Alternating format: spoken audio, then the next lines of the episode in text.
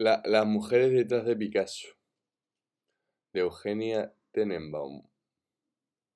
Y dice en 1917, el 5 de abril, Querida madre, me siento muy lejos de nuestro hogar. El ritmo que llevamos es frenético y he perdido la cuenta de las ciudades por las que hemos pasado.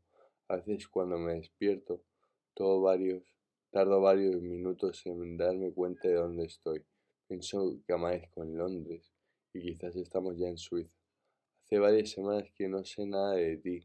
Supongo que es más fácil que sea yo quien envíe las cartas. Con tanto movimiento de la compañía es probable que para cuando lleguen algunas de las tuyas, nosotras ya hayamos cambiado de destino. A pesar del agotamiento que conlleva desplazarse constantemente, el trabajo me hace feliz. Mantiene mi cabeza tranquila y mi cuerpo ocupado. Han pasado ya tres años desde que empecé en la compañía y varios meses desde la última vez que nos vimos. Parece mentira, ¿verdad?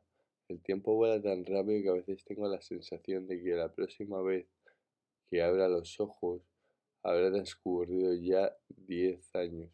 Dios no lo quiera, la verdad. ¿Qué tal está Nina? ¿Sigue yendo a clases de música? Oh, madre, no consientas que lo deje.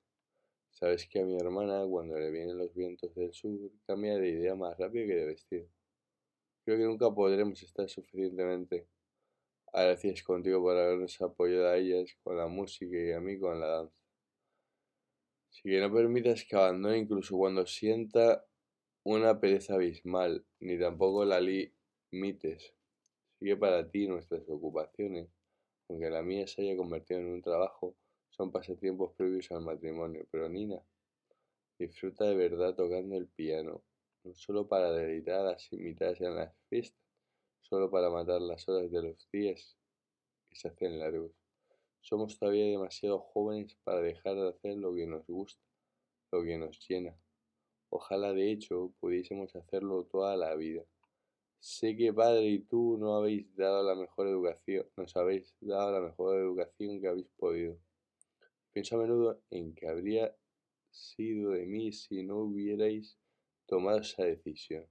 Algunas de mis compañeras tienen dificultad para, leer e incluso para escribir, así que las que nos desenvolvemos sin problema las ayudamos con la correspondencia. Lo malo es que no podemos hacer lo mismo con sus familias, que como ellas se comunican con la dificultad propia de quien está empleando un medio al que no está acostumbrada. Con muchas de ellas es imposible mantener una conversación sobre literatura, con la gran literatura que existe en nuestra patria querida, música, o sobre música. Es cierto que yo tampoco soy capaz de mantener una conversación sobre filosofía, por ejemplo, pero cuando las oigo hablar, soy consciente de las carencias que va dejando la vida juegos que en muchos casos ya está de barrera. De nosotras, pese a todo, no se espera que seamos grandes conversadoras, sino grandes bailarinas o grandes relaciones públicas. Por eso cuando las que venimos de buenas familias abrimos la boca en alguna velada, hay invitados que abren la suya, pero no para hablar, sino para mostrar asombro. Deben pensarse que detrás de estas caras empolvadas y debajo de estos apretados moños lo que corre es viento en lugar de ideas. ¿Cómo se equivocan? Espero tener noticias tuyas pronto. Mientras tanto, confío en que vayas recibiendo mis cartas y postales. Intento enviarte una desde cada ciudad por la que pasamos. Saludos abrazos para toda la familia. Olga. 5 de abril de 1917. Yo sé, esto está guapo para alguna persona que que tenga